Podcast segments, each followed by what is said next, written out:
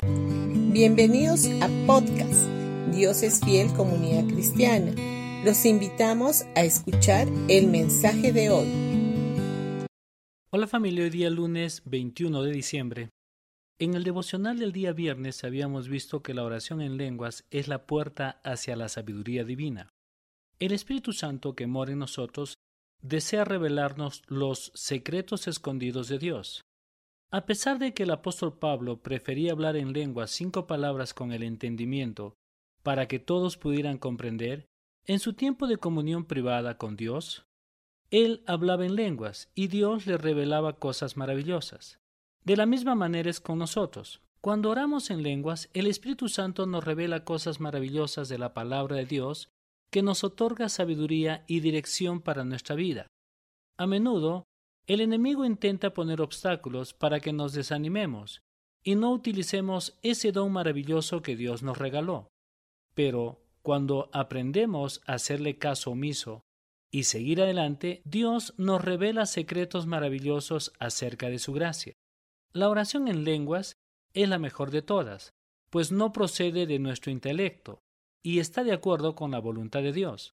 A menudo, cuando se habla o se enseña acerca del tema de la oración, no se le da la debida importancia de la oración en lenguas. El apóstol Pablo, quien practicaba constantemente este don, fue quien recibió la mayor revelación del Evangelio de la Gracia.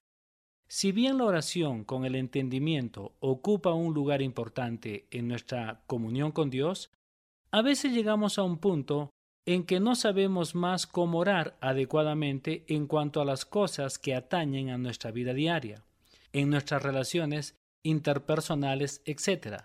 Pero la Biblia dice que el Espíritu Santo nos ayuda en nuestra debilidad para pedir como conviene, lo que dice en Romanos capítulo 8 versículo 26.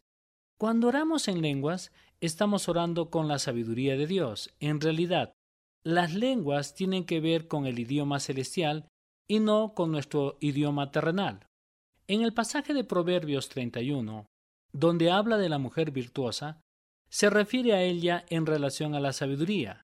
En el versículo 26 dice, siempre habla con sabiduría y enseña a sus hijos con amor. Cuando oramos en lenguas, estamos haciendo uso del lenguaje divino y de nuestra boca brota la sabiduría. Yo creo que la oración en lenguas es la mejor de todas, y cuanto más la utilizamos, tanta más sabiduría recibimos, y más sabiamente expresamos nuestras peticiones. De esa manera, nuestras oraciones están completamente libres del egoísmo. Es más, la oración en lenguas siempre está de acuerdo con la voluntad de Dios. El apóstol Pablo nos habla de tres categorías de voluntad divina, la buena, la agradable y la perfecta, lo que dice en Romanos capítulo 12 versículo 2. Cuando oramos en lenguas estamos orando siempre de acuerdo a la perfecta voluntad de Dios.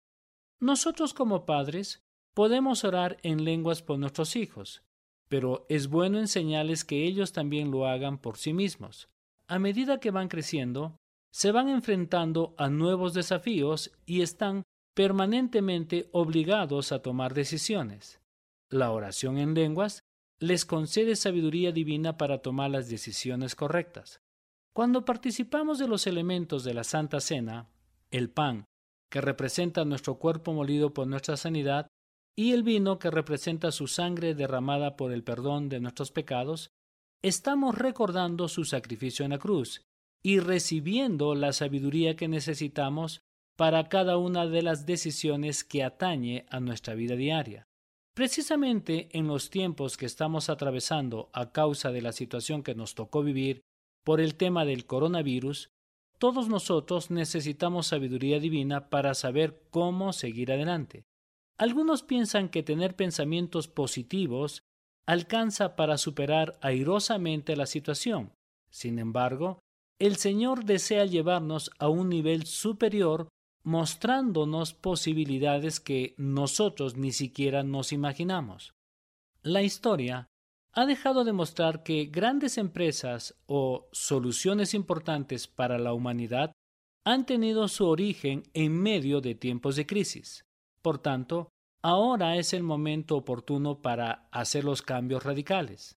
Precisamente en este tiempo, cuando la iglesia tiene que permanecer cerrada por un tiempo más, es cuanto más se está difundiendo el mensaje del Evangelio. Dios está utilizando para ello las redes sociales, como el Instagram, el Spotify, los podcasts, los cuales los animamos para que los puedan escuchar, tanto los devocionales como las prédicas que tenemos. Bendiciones familia de Dios es fiel y nos encontramos el día de mañana.